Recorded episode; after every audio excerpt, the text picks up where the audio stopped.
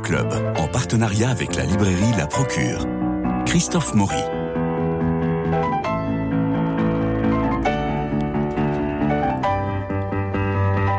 Le générique magnifiquement adapté pour les livres. Et aujourd'hui, les livres, nous avons, nous recevons Nicolas Ray, roman très attendu, car Nicolas Ray n'est pas n'importe qui, homme de lettres, c'est-à-dire de médias, chroniqueur pour France Inter, Canal+, chroniqueur pour VSD, sur D8 avec Cyril et Hanouna, dont on va apprendre qu'il fait pipi au lit. C'est un homme d'excès, de paradis artificiel et crédit illimité. Et son 15e roman, c'est une gifle cocasse et pertinente. Nous allons y venir. Mais auparavant, je vous présente Cécilia Duter, une auteure de romans, présidente de l'association Est-il sous, mais aujourd'hui chroniqueuse pour Radio Notre-Dame, une voix qui vient enrichir notre culture club du mardi. Et de quoi nous parlez-nous, Cécilia Duter Bonjour Christophe, bonjour Nicolas. Je viens vous parler de d'un roman, d'un roman de rentrée, Dans bien longtemps tu m'as aimé, de Yann Verdeau, qui vient de paraître aux éditions du Rocher. Alors après un premier roman remarqué intitulé Noon, hein, qui est paru aussi au Rocher en 2020, Yann Verdeau nous emmène ici sur les traces du poète et résistant Robert Desnos à travers un roman aussi magnifique que singulier. Magnifique car la plume sensible et subtile de l'auteur nous relate les derniers mois de la vie du prophète du surréalisme, comme aimait à l'appeler André Breton, de son arrestation par la Gestapo jusqu'à sa mort au camp de Theresienstadt en Tchécoslovaquie, et au cœur de la tragédie qu'il subit de plein fouet par le biais des souvenirs et des flashbacks, eh bien on revisite la vie artistique de celui qui avait participé et avec quel génie aux expériences de sommeil hypnotique et d'écriture automatique qui avait publié ses premiers textes sous le nom de Rose c'est la vie, personnage emprunté à Marcel Duchamp qui avait composé tant de poèmes inspirés dans la mouvance des milieux littéraires modernistes. Et dès la montée du fascisme en, Europe, il rejoint le mouvement frontiste, adhère à l'association des écrivains et artistes révolutionnaires, puis au comité de vigilance des intellectuels antifascistes. Et sous le régime de Vichy, il est rangé évidemment parmi les artistes dégénérés, comme le pouvoir nazi les qualifiait alors, et il doit paradoxalement son salut au quotidien collaborationniste aujourd'hui, qui publie ses dessins sous pseudonyme ce qui lui permet de survivre avec sa compagne adorée, sa muse merveilleuse, qui s'appelle Yuki. Durant un peu plus d'un an et demi, il participe au réseau de résistance Agir et il est arrêté en février 44. Il est d'abord envoyé à Compiègne, puis déporté de camp en camp, pour finalement finir euh, euh, mourir du typhus une fois euh, qu'il a atteint le, camp de Theresienstadt, après deux semaines de ce qu'on a appelé plus tard les marches de la mort. Alors vous savez très bien, Christophe, ces marches de la mort ont eu lieu à la fin de la Seconde Guerre mondiale, lorsque les Alliés se rapprochaient des camps de concentration d'extermination allemands. les SS évacuaient évidemment les occupants pour poursuivre le processus de concentration et dissimuler, le dissimuler aux Alliés, et les prisonniers, juifs ou non, euh, étaient déjà affaiblis évidemment par le travail, les privations, la maladie, sont morts par milliers au cours de ces longues et éprouvantes marches de transfert d'un camp vers un autre. Alors magnifiquement écrit, je l'ai dit, ce roman est aussi très singulier par sa structure, car Yann Verdeau choisit de mêler à la narration des dernières années, donc de Desnos, le récit de l'histoire d'amour d'un homme et d'une femme d'aujourd'hui, dont la rencontre a eu lieu dans une librairie autour justement d'un recueil de poèmes du poète. Et au cœur de leur idylle, cette œuvre illumine les instants de grâce d'une passion qui, comme toute flamme trop vive, finira par se consumer et s'éteindre la mort terrible et solitaire de Desnos à Theresienstadt, sans avoir pu revoir sa si chère et tendre Yuki, dont le souvenir l'a pourtant fait tenir dans les camps, fait écho à la mort de l'amour entre cet homme et cette femme actuelle, dont les derniers mots sont échangés comme un symbole sur la tombe du poète au cimetière du Montparnasse. Dans bien longtemps, tu m'as aimé est l'ultime vers d'un des plus beaux poèmes de Robert Desnos tiré du recueil Les Ténèbres, un titre opportunément choisi pour ce roman puissant et incandescent à l'image de l'œuvre et de la vie de celui qui en est le héros. C'est pas mal de retrouver euh, Robert Desnos. Non, je suis d'autant plus touché par cette euh, magnifique chronique qu'une phrase de Desnos m'accompagne depuis très longtemps. Elle est la suivante. Un jour, je te décevrai et ce jour-là, j'aurai besoin de toi. Je la trouve tellement belle, cette phrase. C'est magnifique. C'est magnifique. Alors, un jour, je te décevrai et j'aurai besoin de toi. Quand tout est bloqué, quand, tout est bloqué professionnellement, euh, affectivement, euh, familialement, financièrement, c'est quand même un truc euh, qui est terrible. Et c'est ce qui arrive à ce Diego Lambert, votre héros. Reprenons, je m'appelle Diego Lambert, je suis totalement ruiné. La banque va mettre en vente mon appartement, je suis poursuivi par les impôts, fiché à la Banque de France. Je suis incapable de vous dire par quel miracle mon téléphone portable continue encore de fonctionner. Et pire que tout, mon abonnement à la chaîne OCS a été résilié. C'est une catastrophe. Et ce pauvre Diego Lambert, il commence très mal l'année. Surtout pour la chaîne OCS, oui, oui, c'est terrible. Quand on n'a plus d'abonnement pour la chaîne OCS, on peut plus voir euh, The Wire, The Knick. Euh, non, non, c'est terrible. Il y a plein de séries qu'on peut plus voir. C'est affreux. Alors, c'est un type qui est très seul. Oui. Qui a, il va taper ses grands-parents, il va taper ses frères et sœurs. Au bout d'un moment, il, n'a, il peut plus taper personne, sauf le, père. Le pire de tous. Le pire de tous. Qui me fait un peu penser à Michel Bouquet dans le film Le, Jouet. Oui, oui, oui. Il y a de ça. Il y a de ça. On a, vrai. On a tous connu des grands patrons comme ça qui sont terribles. Et lui est un type terrible. Terrible, oui, oui. Avec, avec sa famille, parce qu'il est très aimé de ses salariés, paradoxalement. Oui. Euh, il, est, il, est, il, est, il est une, une vision un peu, enfin, une façon de gérer euh, comme un vieux patriarche. Il sait dire bonjour à tout le monde, demander des nouvelles de la femme, des enfants. Exactement, il, il, sait faire, quoi. Il a, il a sa famille, en fait, c'est son entreprise. Ce ne sont pas euh, ses enfants ni sa femme. Alors, il stresse tout le monde, quand même. Oui, oui, oui. Et puis, là, la seule solution, le, la seule voie de salut pour Diego, c'est le père qui lui propose 50 000 euros s'il monte à Saint-Omer dans une filiale pour licencier 15 personnes. Voilà. Et au départ, euh, Diego, qui est quelqu'un euh, au, début du livre qui semble assez cynique, assez revenu de tout, se dit bon, bah voilà, 15 personnes à 15 salariés à licencier, pourquoi pas hein, On va faire ça rapidement, et puis on va toucher enfin ces 50 000 euros qui vont provisoirement nous sortir d'affaires. Et puis en fait, euh, ça va pas se passer comme prévu. Mais non. Parce que bah, il va les rencontrer un par un, et puis il va voir que derrière euh, chaque salarié euh, se cache une personne avec bah, avec une épaisseur humaine, avec un, avec, avec des failles, des fragilités, et ça va le bouleverser au fur et à mesure. Alors ils sont tous, ils sont tous sympas, sauf Monté, qui est le, qui est le syndicaliste et oui, qui, euh... oui, qui, est un peu plus violent que les autres, un peu plus violent que les autres, et, qui va prendre cher pour son grade. Mais ça, on le dira pas, on dira pas plus. Donc, alors, il est pris d'empathie finalement. Oui, complètement. Oui, oui, oui. Mais en fait, moi, en fait, ce livre, il part aussi de ça, c'est-à-dire que après ma prépa HEC, quand j'étais en école de commerce, on devait faire un stage en entreprise.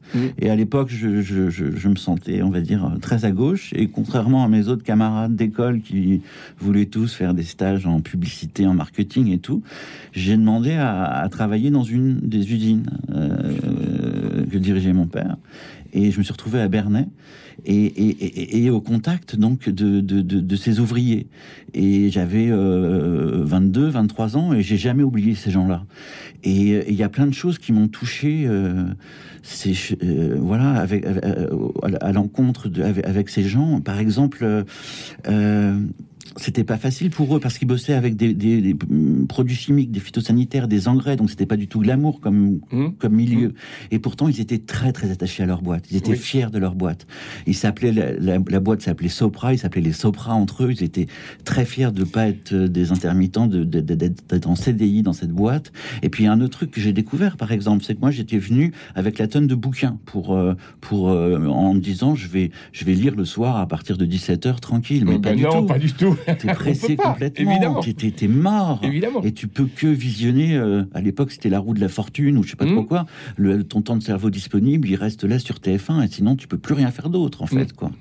Donc c'est pour ça que TF1 est encore euh, marche encore. Cécilia Duterre, vous aviez des questions à poser à euh, Nicolas Ray Non, moi j'ai trouvé aussi qu'à travers euh, ce personnage de père euh, despotique, sans l'ombre d'un affect pour sa famille, comme pour ses, enfin, pour ses salariés, moi je trouve qu'il n'a pas tellement d'affect non plus. La preuve, c'est que quelque part, il demande à son fils de les licencier. Enfin, finalement, c'est un pur produit du capitalisme sauvage, du système ultralibéraliste. C'est ça, en fait, que vous critiquez en filigrane, en fait, dans le livre. Il y a quand même une, une, revendication, enfin, il y a, il y a une, une critique, en fait, du système ultra-libéral aussi. Bah oui, oui, des actionnaires qui veulent faire des profits à, tout prix parce qu'en fait l'usine elle, fait des bénéfices, elle fonctionne. C'est juste, juste, les actionnaires qui veulent encore plus de, de, de, profits, voilà. Mais, euh, mais ce qui m'intéressait chez, chez, chez aussi, c'est de voir, euh, sans vous dévoiler plus le bouquin, qu'au fur et à mesure, on va finir par la force des choses par avoir une image différente de lui. On va le détester. On va le détester, mais dans le dernier tiers du livre, un peu moins par la force des choses. Voilà, c'est ça, ah ça qui m'intéressait. Oui, oui, enfin, Diego va. voilà. Bon. Ça m'intéressait. Parce que c'est un... Je vous en prie. Oui. Non, mais... Cécilia, allez-y. Non, mais ce que je trouve aussi intéressant, c'est, alors on n'en a pas parlé, mais il y a aussi une histoire d'amour avec une ah bah oui. Alors attendez, ça c'est la deuxième. Ah voilà. Alors ça, c'est le, ça va être le côté salvateur et totalement enchanteur. Ah il va chez sa psychanalyste qui s'appelle Anne, qui a deux enfants, qui est mariée, qui a une vie euh, très, euh, très, très agréable d'une certaine façon. Très rangée. Euh, lui tombe fou amoureux d'elle. Alors est-ce qu'il s'agit d'un transfert? Évidemment non, parce que c'est bien plus important que ça. Il lui écrit tous les jours. Et il est. Et alors, il y, a le, il, y a, il y a toute la question du soignant et du patient, c'est-à-dire qu'il y a une frontière infranchissable. Et pourtant, cette frontière, Diego sait qu'elle sera franchie. Il mm. le sait depuis le début. Mm. Et elle, elle résiste, de toutes ses forces. Et alors, c'est un enchantement. cette histoire d'amour est un enchantement. Euh, Cécilia. Bah oui, parce qu'elle vient euh, quelque part euh, réhumaniser complètement cette violence du départ du livre où, où le, héros est bah, pris comme un lapin dans les phares. En fait, il est obligé de faire ce travail épouvantable. Et puis, il y a cette histoire qui se tisse avec la psychanalyse. Et là, tout d'un coup, il y a, bah, y a l'amour, en fait. Et, la qui vient contrebalancer toute cette violence extrême du système. La clé que vous donnez, Nicolas Ray, elle, elle, elle est en deux lignes il existe une chose que personne ne peut me reprocher, je suis doué pour la vie. Oui, c'est idiot, mais euh, ouais, moi j'essaie de l'être, euh, comme je disais à, Cécilia tout à l'heure, à partir de 19h. J'aime bien cette heure-là, au moment de, voilà, fin de journée, quand, sur la terrasse. Mais, mais euh, oui, oui, c'est important d'être doué pour la vie. Et, et, et, pour revenir donc à Anne Bellet dans le livre, la, psychanalyste de, Diego, au départ, c'est peu dire que ce type n'est même pas son genre. C'est au-delà de ça. C'est-à-dire que c'est la pire des choses qui puissent lui arriver, Diego Lambert, quoi. C'est un sac à emmerdement total. Et, et, euh, et on sait très bien qu'il y a deux choses en ce bas monde, le désir et les emmerdements. Le problème, c'est que quand le désir commence, c'est les emmerdements qui arrivent directement. Alors, tout est figé. Et dans cette famille aussi, tout est figé. Dans la famille du mari d'Anne Bellet, il faut savoir que l'on ne se quitte pas par tradition, par confort, par convenance sociale ou par manque de confiance en soi.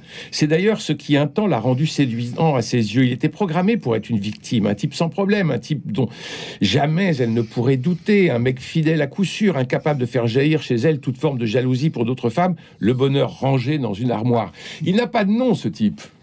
Non, j'ai préféré pas le nommer. On pourrait l'appeler Olivier ou euh, euh, je sais pas. Alors, un peu plus loin, elle, elle, Anne, elle, elle, va avouer plus loin. Elle dit J'ai adopté les codes, j'ai fait ce que l'on attendait de moi. Bref, j'ai épousé un blond, appris à ne pas déplaire, contracté un crédit immobilier sur 25 ans, choisi une vie professionnelle conciliable avec une vie de famille. Je dois bien vous l'avouer, Diego, je suis un vrai mensonge sur patte, un mensonge par omission.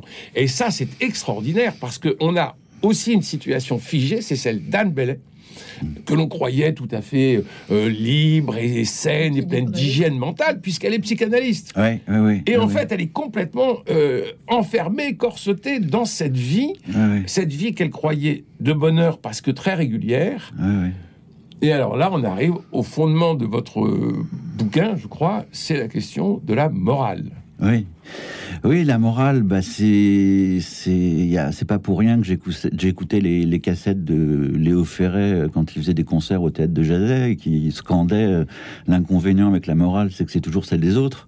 Donc euh, voilà, c'est vrai que d'un point de vue un peu ouais, il est pas très moral, Diego, mais moi ça ça m'intéresse pas. Moi je le trouve plutôt plutôt plutôt touchant, plutôt juste. Alors oui, euh, euh, l'amour, c'est un enfant de bohème qui a jamais connu de loi, quoi. Voilà, c'est ça qui se passe avec, avec, Diego.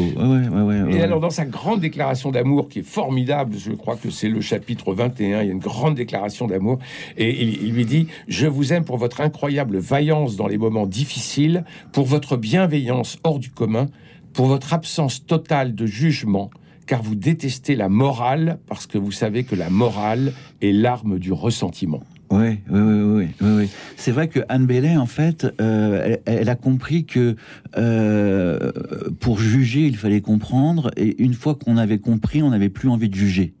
Et c'est ça qui, fait, qui fait sa force. Et c'est pour ça qu'elle est touchée finalement par, euh, par Diego. C'est-à-dire que elle préfère le comprendre que le, que le juger, en fait.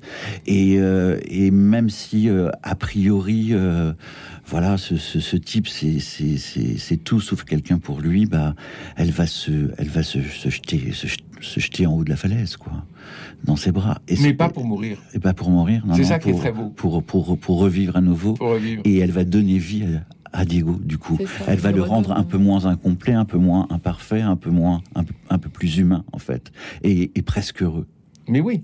Ben, ça se termine par le mot heureux. Oui, euh, oui, Pour la première fois de sa vie, il est heureux. On ne dira pas comment ils arrivent jusque-là, mais on passe quand même par des trucs qui font froid dans le dos. Regardez, j'ai la peur. oui, oui, oui, je vois ça, je vois ça. ça. je pensais que c'était la clim, mais non. Non, non, ça m'a vraiment touché parce que l'on a euh, cet amour impossible. On a la, la, relation avec le père qui est impossible. On a la relation sociale qui est impossible. On a la relation, euh, la, la, euh, situation financière qui est impossible.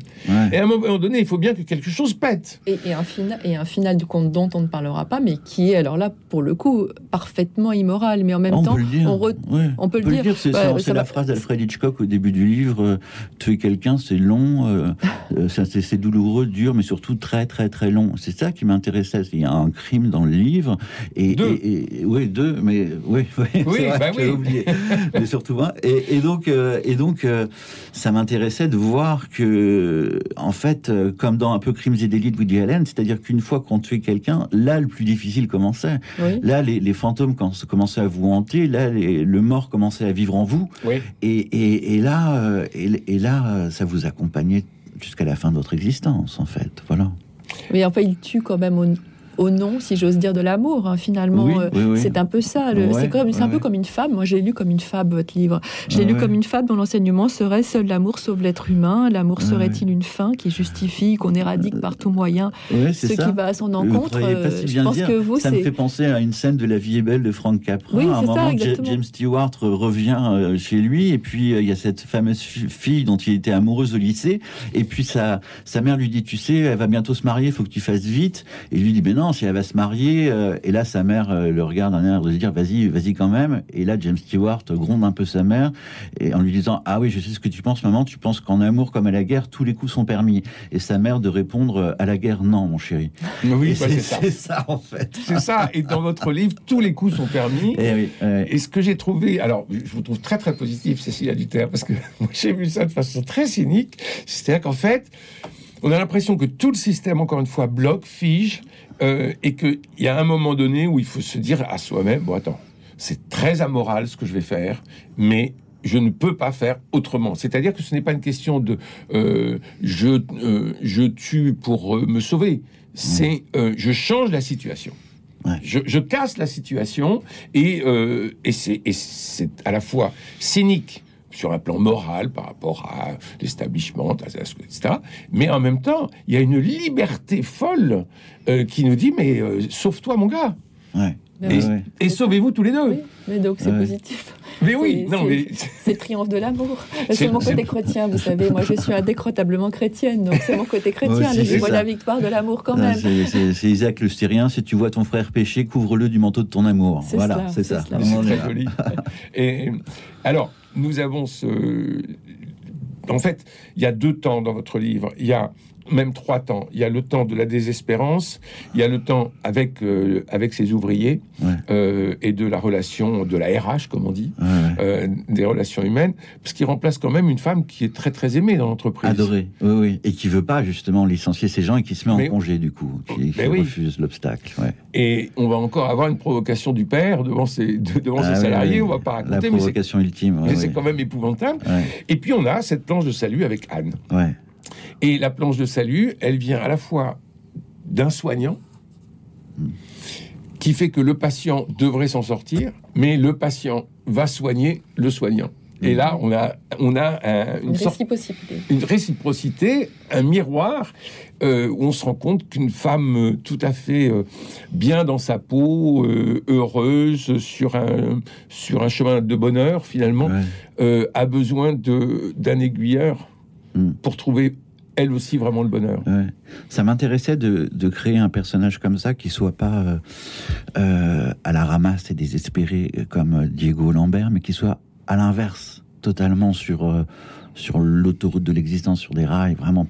Et, se dire que ces gens-là, et eh ben même ces gens-là, leur existence euh, tiennent la route des décennies entières, et puis peuvent basculer l'espace d'un baiser, quoi. Ça tient à pas grand chose, en fait. Ça tient à un regard, ça tient à l'intonation d'une voix, ça tient à la façon dont on penche la tête, ça tient, ça tient aux, les lettres que lui, que lui confie euh, Diego. Elle les jette pourquoi elle les reprend au dernier moment? Ça tient à rien. Si elle les avait pas reprises, c'était c'était gagné pour elle. Enfin, vous perdu, je sais pas. Mais mais voilà, ça tient pas grand chose. Oui, oui, oui, bah oui, On attend le moment où elle va les reprendre. Je vous avouerai, Christophe, que moi, moi je, me, je me doutais un peu qu'elle allait les reprendre. Oui. peut-être peut-être aussi qu'elle existe tout d'un coup dans un vrai regard, un regard authentique euh, et amoureux. Bah en oui, elles se sont vivantes enfin. Elles se sentent vivantes enfin comme lui. Oui, c'est ça, c'est ça. Oui, oui, oui. Mais elle est euh, même avec son mari, elle se sent, enfin, elle se sentait vivante. Avec Sébastien, oui. Voilà. Appelez-le Sébastien. Merci. Il euh, n'y a pas de problème. Y a, je, vais vous reciter euh, euh, encore. Ces derniers jours, elle est rentrée de consultation en ne rêvant, en ne rêvant que d'une chose, une bonne engueulade. Quoi de mieux pour s'assurer des distances de sécurité? Parce qu'une vie de famille offre des occasions rêvées d'amour, normalement. Son mari fait partie de ces gens qui se revendiquent très gentils, cela veut juste dire qu'ils ne sont pas ouvertement méchants. Pas facile d'en avoir, d'en venir aux mains avec eux. Surtout en ce moment où il applique les codes du bonheur édictés par la Sainte Famille. Un restaurant, un week-end en amoureux à Cabourg. Vous avez déjà essayé de trouver un bon subterfuge pour ne pas baiser avec votre moitié un samedi soir au Grand Hôtel de Cabourg. En revanche, jamais depuis le début de leur histoire, il ne lui avait offert de fleurs. Ah, c'est un signe.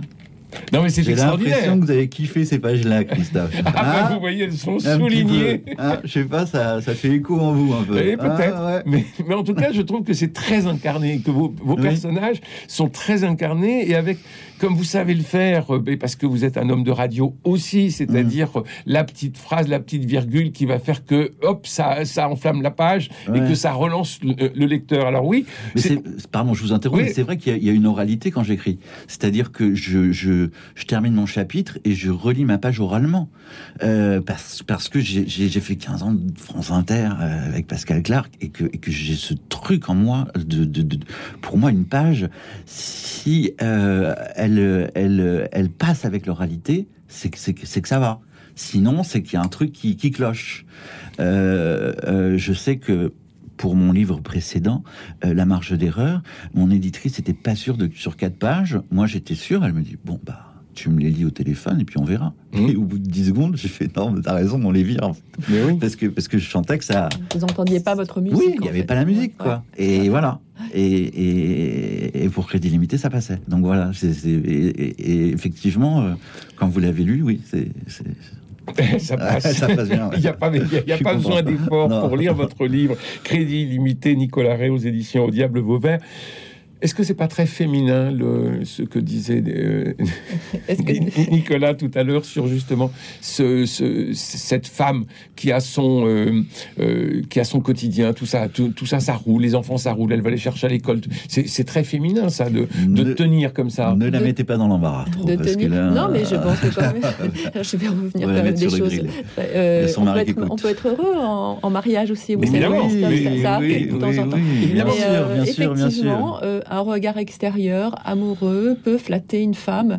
Euh, alors peut-être pas au point d'aller au bout euh, de, cet amour-là, mais... en tout cas, c'est évident que. Mais je dirais même pas, c'est pas par une question de mariage, c'est une question de voilà, quand on est en couple sur la durée, dans un amour de construction, on est toujours euh, évidemment, on peut toujours être tenté par un pas de côté. Après tout est.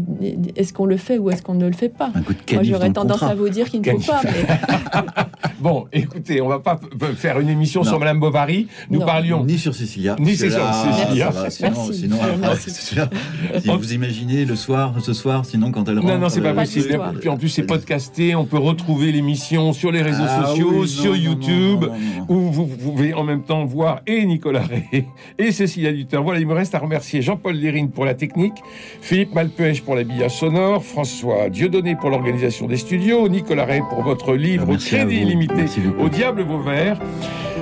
Diable Vauvert, c'est l'éditeur. Nous nous retrouvons demain pour la Culture Club Cinéma. Et en tout cas, n'oubliez pas, pour cette rentrée littéraire, le premier livre à lire, Crédit limité, Nicolas Ray, Au Diable Vauvert, c'est un grand morceau de vie et ça nous donne envie euh, de danser et de se dire que le bonheur est toujours au bout de la journée. Je vous embrasse.